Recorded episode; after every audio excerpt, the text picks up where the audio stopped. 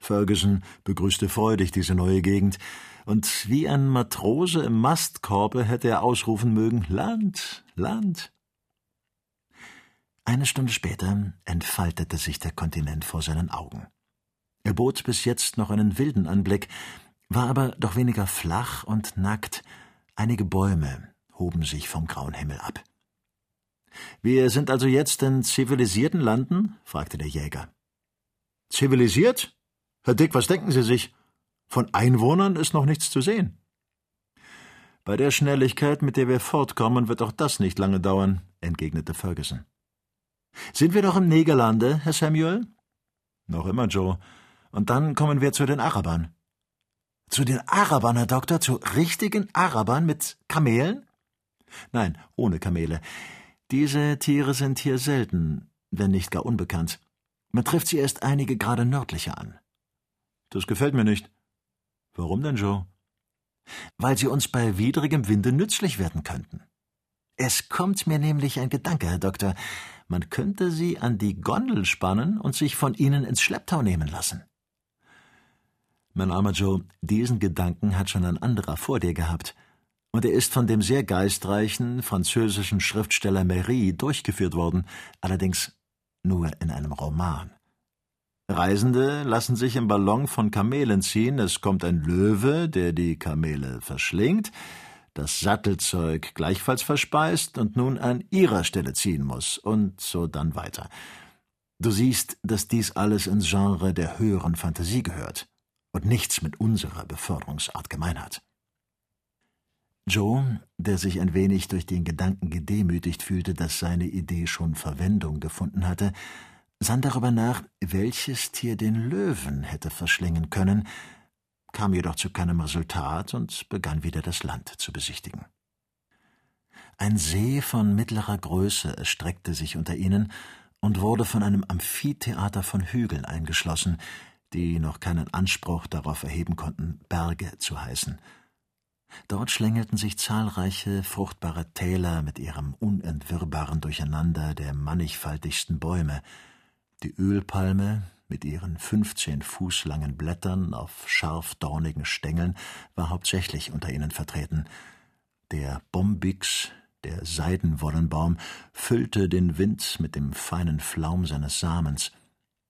Der strenge Geruch des Pendanus des Kenda der Araber durchduftete die Lüfte bis zu der Zone, in welcher Victoria dahinschwebte.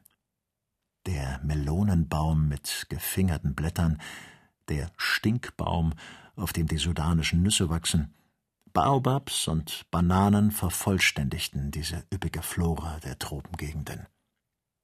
Das Land ist herrlich, sagte der Doktor. Tiere finden sich schon ein, dann sind auch Menschen nicht weit, äußerte Joe. Ach, die prächtigen Elefanten, rief Kennedy. Ließe sich hier nicht eine kleine Jagd veranstalten? Wie könnten wir bei einer so heftigen Strömung wohl anhalten, lieber Dick? Steh nur ein wenig Tantalusqual aus. Du kannst dich später dafür entschädigen. Es war allerdings Ursache vorhanden, einen Jäger in Aufregung zu bringen. Dick klopfte das Herz in der Brust, und seine Finger legten sich fester um den Kolben seines Purdy. Die Fauna dieses Landes kam der Flora gleich. Der wilde Ochse wälzte sich in einem so dichten Grase, dass er fast darunter verschwand.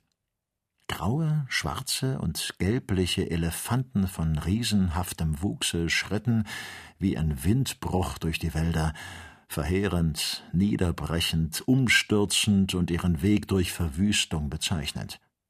Auf dem mit Holz bestandenen Abhang der Hügel sickerten Kaskaden und Wasserrennen, die ihren Weg gen Norden nahmen. Dort badeten sich Nilpferde mit lautem Plätschern, und Seekühe von zwölf Fuß Länge und fischartigem Körper streckten sich an den Ufern aus, indem sie ihre runden, milchgeschwellten Euter nach oben kehrten. Es war eine förmliche Menagerie seltener Tiere in einem wunderbaren Treibhause, das zahllose, buntfarbige, schillernde Vögel durchschwirrten. An dieser mit verschwenderischer Üppigkeit geschmückten Natur erkannte der Doktor das stolze Königreich Adamova. Wir treten nunmehr in die Fußstapfen der neueren Entdecker ein, teilte der Doktor seinen Begleitern mit. Ich habe die unterbrochene Spur der Reisenden wieder aufgenommen. Eine glückliche Schickung, meine Freunde. Wir werden die Forschungsreisen der Kapitäne Burton und Speak mit denen des Dr. Bart verknüpfen können. Wir haben Engländer verlassen, um einen Hamburger wiederzufinden, und bald werden wir an dem äußersten Punkte angelangt sein, den dieser kühne Gelehrte erreicht hat. Es kommt mir vor, hub Kennedy an, als ob sich zwischen diesen beiden Entdeckungsreisen eine große Länderstrecke befinden müsste, wenn ich nach dem von uns zurückgelegten Wege urteilen darf. Das können wir leicht berechnen. Nimm die Karte zur Hand und sieh, welches der Längengrad der von Speak erreichten Südspitze des Ukerewesees ist. Sie zeigt sich etwa unter dem 37. Grad. Und wo liegt die Stadt Jola, die wir heute Abend aufnehmen werden, nach der Bart gelangte? Ungefähr unter dem zwölften Längengrad. Beträgt also 25 Grad. Jeden zu 60 Meilen macht 1500 Meilen.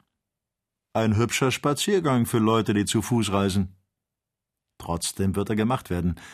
Livingstone und Moffat gehen immer weiter ins Innere vor, der Nyassa, den sie entdeckt haben, liegt in nicht zu großer Entfernung von dem durch Burton rekognoszierten Tanganika-See.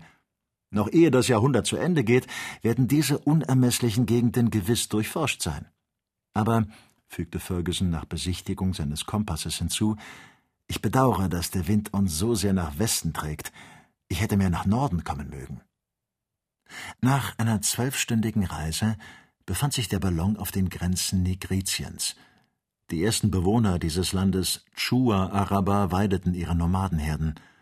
Die ungeheuren Gipfel der Atlantikerberge erhoben sich über den Horizont, Berge, die noch der Fuß keines Europäers betreten hat und deren Höhe auf ungefähr 2600 Meter geschätzt wird. Ihr westlicher Abhang bestimmt den Abfluss aller Wasser aus diesem Teile Afrikas nach dem Ozean. Es sind die Mondberge dieser Gegend. Endlich zeigte sich ein wirklicher Strom den Augen der Reisenden, und an den kolossalen Ameisenhaufen in seiner Nähe erkannte der Doktor den Benue, einen der großen Zuflüsse des Niger, ihn, den die Eingeborenen die Quelle der Wasser genannt haben. Dieser Strom, belehrte der Doktor seine Gefährten, wird dermaleinst der natürliche Kommunikationsweg mit dem Innern Nigritiens werden.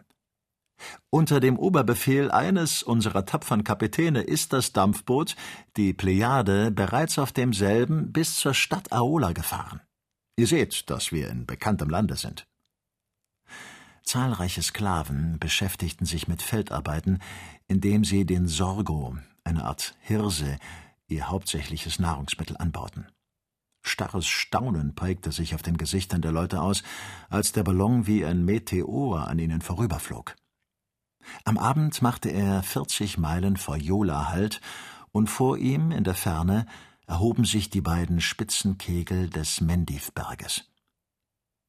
Der Doktor ließ den Anker auswerfen und hakte ihn in den Wipfel eines hohen Baumes ein, aber ein sehr rauer Wind schüttelte Viktoria dermaßen, dass sich der Ballon mitunter in ganz waagerechter Lage befand, und so wurde die Stellung der Gondel bisweilen äußerst gefährlich. Ferguson schloss in dieser Nacht kein Auge. Oft war er nahe daran, das Befestigungstau zu durchhauen und vor dieser Pein zu fliehen. Endlich aber legte sich der Sturm, und die Schwankungen des Luftschiffes hatten nichts Beunruhigendes mehr. Am anderen Morgen war der Wind gemäßigter, aber er entfernte die Reisenden von der Stadt Jola, die kürzlich von den Fulanes neu aufgebaut die Neugier Fergusons erregte, Nichtsdestoweniger musste man sich darein ergeben, nach Norden, ja sogar ein wenig nach Osten zu segeln. Kennedy schlug vor, in diesem Jagdlande Station zu machen. Joe behauptete, für die Küche frisches Fleisch sehr nötig zu haben, aber die wilden Sitten dieses Landes, die Haltung der Bevölkerung, das Abfeuern einiger Flintenschüsse auf Victoria veranlassten den Doktor seine Reise ohne Aufenthalt fortzusetzen. Man schwebte über ein Land hinweg, das einen Schauplatz von Brand und Mord darstellte, in welchem kriegerische Kämpfe nimmer aufhören und in denen die Sultane unter dem scheußlichsten Gemetzel um ihre Reiche spielen. Zahlreiche bevölkerte Dörfer mit langen Negerhütten erstreckten sich zwischen den großen Viehweiden, deren dichtes Gras mit violetten Blumen besät war. Häuser, großen Bienenkörben ähnlich, standen im Schutze starrender Palisaden, und die wilden Abhänge der Hügel erinnerten, wie Kennedy mehrmals hervorhob, an die Glen des schottischen Hochlandes. Trotz aller Anstrengungen segelte der Doktor nach Nordosten, gerade auf den Mendivberg zu, der in den Wolken verschwand. Die hohen Gipfel dieses Gebirges trennen das Negerbassin von dem Becken des Tschadsees. Bald erschien der Bagele mit seinen achtzehn Dörfern, die wie Kinder im Schoß ihrer Mutter an den Seitenabhängen des Berges kleben. Für die Reisenden, die dieses Ensemble überschauen konnten, bot das Bild einen wahrhaft reizenden Anblick. Die Schluchten waren mit Reis- und Erdeichelfeldern bedeckt. Um drei Uhr befand sich Victoria dem Mendivberge gegenüber. Man hatte ihn nicht umsegeln können, und so musste er überschritten werden. Mittelst einer Temperatur, die der Doktor um 82 Grad Celsius steigerte, gab er dem Ballon eine neue, emportreibende Kraft von beinahe 1600 Pfund. Er stieg um mehr als 8000 Fuß, die bedeutendste auf der Reise erreichte Höhe, in der die Temperatur dergestalt abnahm, dass der Doktor und seine Gefährten sich in Decken einhüllen mussten. Ferguson stieg eilig wieder hinab, denn die Hülle des Luftschiffes dehnte sich zum Zersprengen aus. Dennoch hatte man Zeit gehabt, den vulkanischen Ursprung des Berges zu konstatieren. Seine ausgebrannten Krater zeigten sich jetzt nur noch als tiefe Abgründe. Große Anhäufungen von Vogelmist geben den Seitenabhängen des Mendiv das Aussehen von Kalkfelsen. Man hätte damit die Ländereien des ganzen Königreiches düngen können. Um fünf Uhr segelte Victoria, vor den Südwinden geschützt, sanft an der Senkung des Gebirges hin und hielt in einer großen, von jeder menschlichen Wohnung entfernt liegenden Lichtung. Sobald die Gondel den Boden berührt hatte, wurden Vorsichtsmaßregeln getroffen, um sie an der Erde zu fesseln.